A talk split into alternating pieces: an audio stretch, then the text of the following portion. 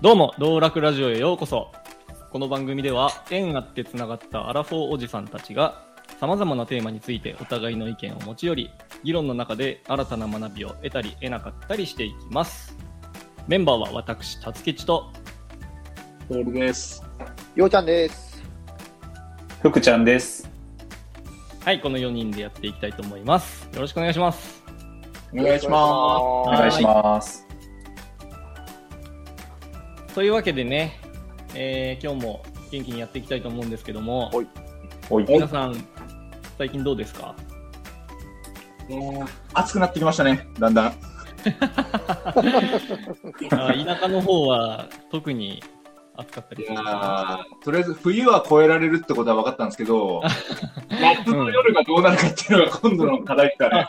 そうか、トールは、あの、ちょっとおさらいしておくと、トールはなんか家の物置の中から配信してくれてまして、結構ね、冬の間は物置が、あの、何もしなければ、マイ気温がマイナスになるから、いろんな暖房装置を導入して、なんとか必死でやってたっていうのがね、逆に夏暑いのをどう回避していくかっていう新たな問題が今そうね。発生してる。熱帯夜対策をしなければいけないので、熱中症注意だね。そうね。もうちょっと徐々に対策はしていきたいと思います。そうですね。あの、俺、さつきちはですね、最近、なんか、みんなの才能研究所っていう、ポッドキャストにハマってまして、ミンダボってやつね。みんな、通称ミンラボ。でなんかまあ、それずっと聞いてて、それの影響もあって、なんとなく、ストレングスファインダーを9年ぶりにやってみたんですよ、最近。なんかそしたら、9年前と結構トップ5が、えっ、と、2個だけ9年前にもあったやつがトップ5に入ってて、他の3つ総入れ替えみたいな感じになって、えー、9, 9年もあれば人間全く別人になるよなって思いましたっていう。え、なんかどんなの入ってたかって聞きたいんだけど。ああ、軽く言うと、1位から5位まで、あの、本についてた、何？あの、コードみたいなやつでやって、追加の値段払ってないからトップ5しか分からんねんけど、うんうんはい。1位が親密性、うんうん。2位が内政、3位が運命思考、うんうん4位が最上思考、5位が共感性でございました。うーん。なんかね、個人的には結構意外。運命思考って意外なんやけど。そうやな、俺もあんま自覚ないな。共感性も自覚ない。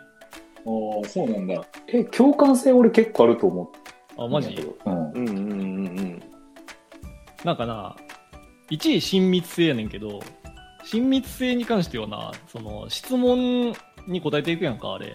うん。うんうんなんか、友達は慎重に選んでいるみたいな。あるいは、なんか誰とでも仲良くなれるみたいなやつが、なんか2回ぐらいあって、うん。で、どっちも友達は慎重に選んでいるをとても当てはまるにしたから、もうなんかそれで1位になっただけやなっていう感じがするんだけど。なんかあんまりこれ、これ以外1位ですって言われてもなんか、ん？っていう、ちょっとあんま納得してないねんけど。親密性か。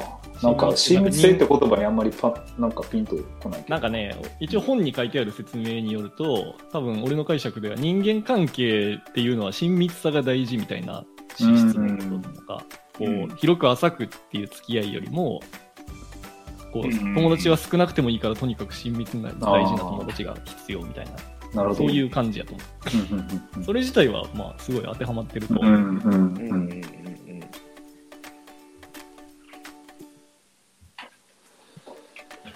まあ、ちょっと、その、お互いの出てきたやつとかっていうのも、別途話はしてみたいところは。いや、これ結構面白いと思うで。それやりたいね。うんやろうよ。うん、やろうよ、それ。まさにみんな本の中でもやってて、やりてえなって思ってたりはしたんで、うんただ、これ始まっちゃうと多分、長くなりそうだなっていう気も。これで一本収録できてしまった。ああ、できるね。まあそのうち、そのうちぜひ、ストレングスンダをやりましょう。えー絶対面白いと思う、それ。まあじゃあ、5分ぐらい喋ったんで、オープニングはこんなところで、うんうん。そうね。早速本編に入っていきましょうか。はいはい。はい、じゃあ本日のテーマを発表します。本日のテーマは、いい人生を定義してみようでございます。おー。いやー、また難しいものを持ってきますね。難しいんだよねこれは我ながらヘビー級に難しいテーマを選んでしまったなと、結構最初ちょっと後悔したんですけど、いやー、いい、まあいいと思ったよ。すごい。まあなんか、じゃじゃあうんまず今回その僕がこのテーマを選んだ背景を軽く説明しますね。まあこの道楽ラジオもですね、早いもので、今回がシャープ26ということになってまして、うんまあこれまで結構いろんなテーマでカンカンガクガクと議論をやってきたじゃないですか。うんうんそうだね。まあその中で、個人的に感じてたこととして、なんかどんなテーマで議論しても結局突き詰めると、こう意見の食い違いみたいなところに対して、そこはまあ価値観が違う。つまり人生に何を求めるかが違うからしょうがないねみたいな着地点に落ち着いてしまって、それ以上深い議論ができないみたいなことが、なんか結構あるなって思ってたんですよね。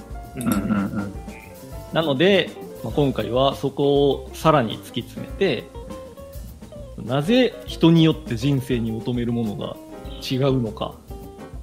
で、はい人生に求めるものっていうのを、まあ、手に入れることがいい人生なんだとしたら、なぜ人によってそのいい人生の具象イメージが異なるのか。また、じゃあより抽象的にいい人生っていうものを定義するとしたら、どんな定義が考えられるのかみたいな、そんな感じの論点で話し合ってみたいなっていうのが、今回の議論の出発点です。うんうん。うんうんなるほど。はい。確かにあの価値観っていう言葉ってなんかすごいいろんなところで使えちゃうから、そう、いろいろ万能ゆえにそうそ得るというか、ね、ねなんかそれで終わらせるみたいなとこあるやん。うん確かにうんう。なるほど。それが悔しかったというかね、そこをさらに踏み込んで、もっと深い議論ができたらいいのになっていうのが動機ですね。もう今日から価値観っていう言葉使うのやめるわ。過激派やな。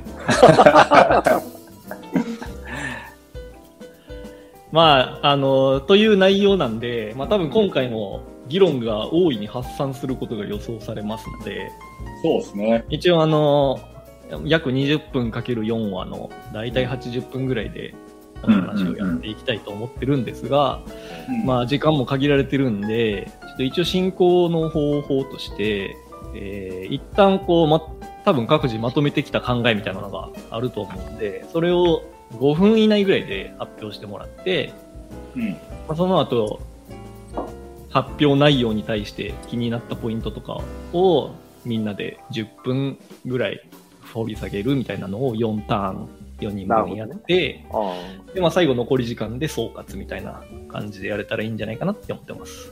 ーうんうんうん。はい。じゃあ、早速言っていいですか？時間、あ、時間じゃない。えっ、と、順番もなんか適当に、うんあの、挨拶順で、トール、ようちゃん、ふくちゃん、たつきちでいいですかね。はいはい。じゃあ、トールさん、お願いします。はいはーい。じゃあ、トップバッターということで。えーっとですね、今回このテーマ、確かに壮大というか、大きいテーマだなぁと思ったんだけど、最初の感じで。うんなんか、意外に、こう、しっと、こう、自分なりの定義が出てきて、うんなんか、そのスッて出てきたのは、なんかな、ま、全然考えが足りないのかなとか、なんかそれもよくは分かんなかったんで、ただ最終的に、その後も考えたけど、あんまりそれ以外のことが出てこなかったっていうのが、まず、なんか感じたところでした。へえ、面白い。で、その自分なりの定義を行く前に、ちょっとなんか、えっと、そこに行き着くまでの考えをパーッと喋っていくと、うんまず、な、えっ、と、さっきたっちゃんが言っていた、なぜ人によって人生に求めるものが違うのか、みたいなところで、うん。まあ、ちょっと人間の本能みたいなところまで ちょっと一回行っちゃうと、まあなんか本能として生存戦略的にこう多様化してればしてるほど生き残る可能性が高いっていうのがあるんじゃない？みたいなのまで思って、うんうんうんうん。で、実際今、まあ我々いっぱい生きてますし、ここまで。そういうようなところから人によって求めるものが違ってきてるっていうのは、まあ、なんかあると。う。うんん。ただ、一方、その本能っていうものではなくて、その大部分の人の求めるものっていうのは、なんか本能とは別に、あの、社会に規定される感覚もあるなと思っていて、うん。なんとなくこう、社会上のこう、普通の暮らしっていうイメージに翻弄されてるような気もしていて、まあ、あとは、例えば最近疑問視されるというか、あのそういう、ちょっとあんま良くない風潮にある男らしい、女らしいとかもそうだけど、うん。そういう自分の本能とは別のところからも規定されるものだなっていうのもあると。で、加え。て、その社会に規定されるに似ているけれども、なんかその知っているとか知ってしまったっていうことによっても、なんか人のその求めるものっていうのは大きく左右されてしまうなと思っていて、うん。例えばそれって、あのー、ブータンっていう国の例にちょっとあるなと思っていて、うんうんなんか、ブータンっていう国って、あの、ちょっと前、その、すごい世界でかなりトップランクの幸せを感じる国、幸福度が高い国っていうふうに言われていたんだけれども、うん。でまあなんかその時の、あの、決して国としては豊かではないんだけれども、こう、雨風をしのげる家があって食べるものがあれば、で、家族がいれば幸せだみたいな、そういうのが平均的に高いみたいなところが、うんなんかそこが、えっと、近年幸福度が下がってしまった。なんでだみたいになった時に、もともと、そのブータンっていう国が、その情報、鎖国によって、他国の情報が入ってこなかったから、幸せっていうふうに思ってただけで、その情報が入ってくるようになって、他国と比較比較できるようになったら、隣の芝生が青く見えるようになって、そういう準備が大きく下がっちゃったみたいな話もあって、うん。なんかそういうような要因で、あの、幸福度とかにも起因してるんだなとか、っていうのも感じたりしました。なるほど。で、まあ、ちょっといろいろとっちらかってしまったんですけれども、これらの話をいろいろ思ったときに、自分なりの定義でいい人生ってなんだろうっていうふうに思ったのは、えー、他人との比較、および社会での常識に引っ張られず、真の自分が求めるやりたいこと、欲しいものを認識し、それらに満たされた人生っていうふうに定義しました。うん。で、なんか自分がこのテーマをなんかスッと今回出たなっていうふうに思ったのって、もうちょっと考えたときに、自分がなんか好きなチキリンさんっていう社会派ブロガーがいるんだけど、うん。その人が以前にこうツイッターであの紹介してた言葉に多分影響されていたんだなと思って、うんその人が、ちょっと正確ではないんだけど、そのチキリンさんっていう人が、あのー誰かの言葉をこう引用していた中で、この幸せな暮らしってどうこういうことですみたいなのをしてたんですね。うん。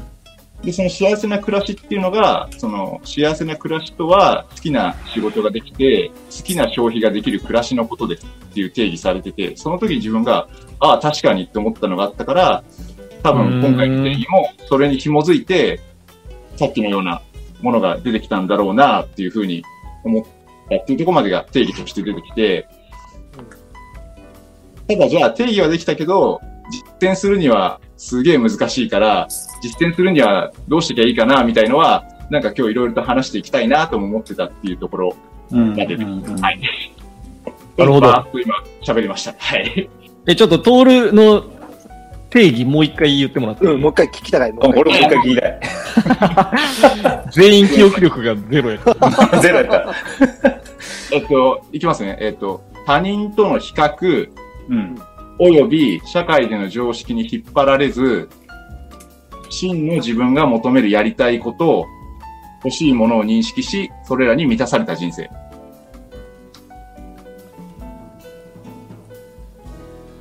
なるほど。うんやりたいこと好きなもの。やりたいこと、欲しいものを認識し、それらに満たされた人生。だから、その外的な要因で考えをねじ曲げられるみたいなことを全て避けることに成功して、自分の内側から湧き出る欲求だけに向き合った時にそれが満たされてたらいい人生っていううん。な？そうそうそうそう。なるほど、なるほどね。なんかね、俺、トールが一番最初に言った、あの、主としてのうん。うん繁栄のために多様性が確保されてるっていう着眼点がめっちゃ面白いなって思った。それ、あ俺あそこそれ考えてなかったやって思って、それは、えまさにって思った。ーはいはいはいはい。なるほど。なんか、そう、なんかた、ただ、その、し社会上の通念とかで、ある程度、こう、考えが似通ってしまうっていうのも、なんかあるのかなと思って、そこの矛盾もあるかなっていうのも、一方でそうやかな。感じたな。うん。うんうんうんうん。そうなんですよね。ただ、やっぱその、定義っていうのがパッと出てきたとしても、やっぱ実践ってなった場合って結局じゃあ、その真の自分が求めるやりたいこととか、その欲しいものっていうものって、じゃあ何っていうところを探すっていうのが、結局今いろんなところで自分のやりたいことはわからないっていうふうに思ってる人が多いっていうところとぶつかることだから、そもそも定義はできたけど、難しいよなって思いながら考えてたっていうところね。うんん一個質問していいですか？どうぞどうぞ。み満たされるっていうのは、トールの中でどう、どういうイメージ？ああ、これは完全にそのやりたいって思ったことがやれてるし、欲しいって思ったものを、えっ、と、手に入るっていう状態かな。ああ、だからそれは一回でももう自分の手にしてしまったらいい人生だって言えるってことなのかなそれがずっと続かないといい人生だって言えないのかなえっと、そうだね。その欲しいものって、なんかすごいでかいものというよりかは、日々生きてる中で、例えばちっちゃい買い物とかでもいいんだけど、例えばじゃあ、あ、この服欲しいわって思った時にパッと買えるとか、あ、このご飯食べたいわって思ってパッと食べれるとか、それがあんま高い安いというよりかは、自分が欲しいと思えるものを、その我慢することなく買える状態にある、手に入る状態にあるっていうのが続くっていう状態が、それはいい人生だなと思うんだよね。うん。うんうんうんうんわかる。うん。なるほど。じゃあさ、あの、なんやろな。例えば、お腹がすくっていうことが起こったときに、うん。お腹がすくのって不快な状態やん。うん。ご飯食べると満たされるやんか。うん。なんか、これって自分が求めてることを満たすことやと思うねんけど、うん。うん。じゃあ、お腹空いた時にお腹いっぱいご飯食べるを繰り返してたら、うん。多分なんかメタボリックシンドロームになったりとか、健健康害したりすするやん。うんうんうんうん。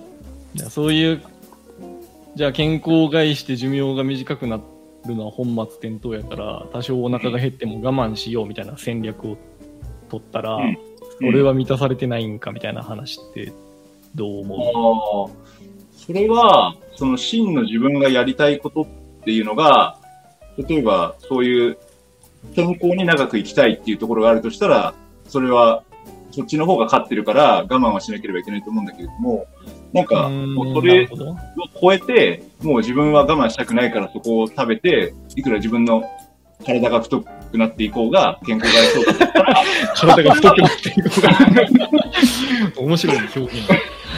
それは、その人にとっては満たされてるかなという気はするかな。なるほどね。うん大きな、その、より優先度の高い目的に、を達成するにあたり、うん。が、なんか小さい我慢をせんと、それが達成できひんっていうことは往々にしてあるが、うん。うんその場合は、優先度の高い目的が優先されて、そうそうそそれが達成されるなら小さい我慢は問題にならないっていう。うん。うん。じゃあ、うん。めちゃくちゃでっかい死ぬ直前にならんと達成未達が判明しない、なんか永遠の課題みたいなものを抱きながら人生を送ったとして、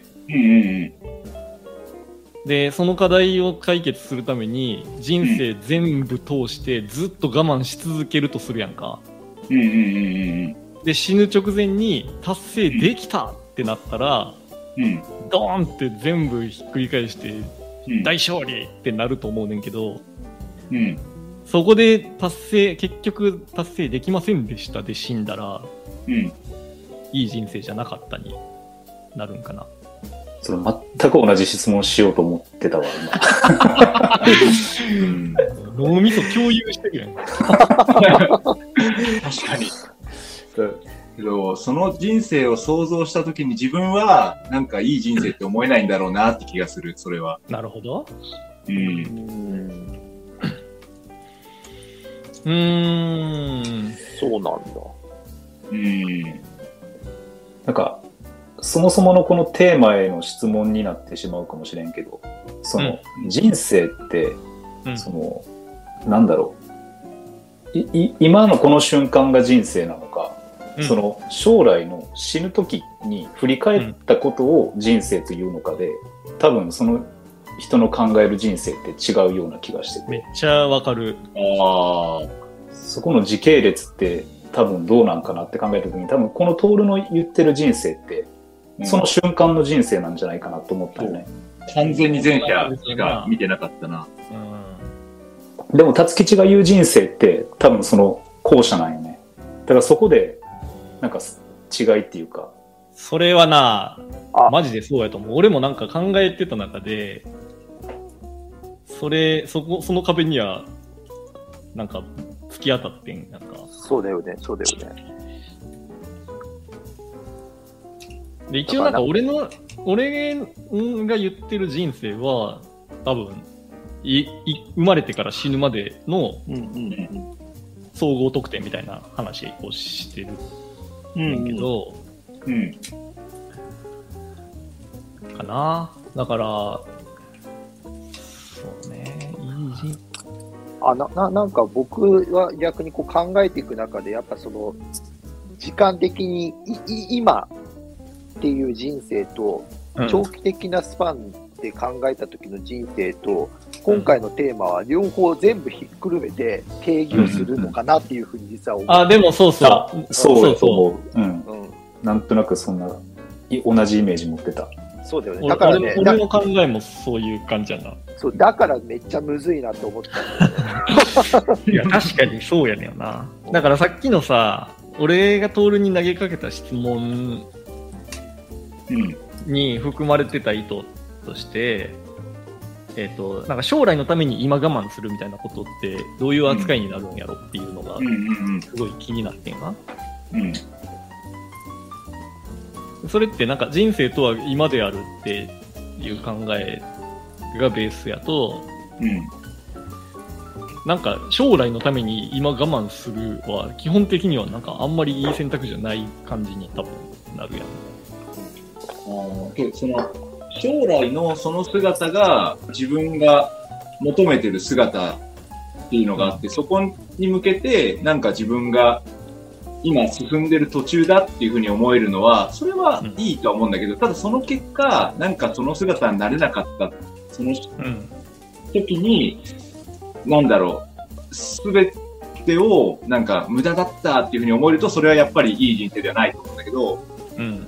いい、その思い描いていた姿にはなれなかったんだけど、なんかちょっと違った道来ちゃったけど、これはこれでいいじゃんみたいに思えたら、それはうん。その人にとっていい人生だと思うので、なんだろう、結局やっぱ捉え方次第だと思っていて、その真の自分が、その、その手求めてる自分が、えっ、と、求めてる姿っていうところは変わってもいいと思うのね。なるほど。うんんなんかそこを自分の中で納得できるような捉え方ができればいいんだけど、ここができるかできないかっていうところがすごい大きいし、そう捉えられる何かを探すっていうところが実践としてすげえ難しいんだろうなって思ってる感覚かな。うんなるほどね。うん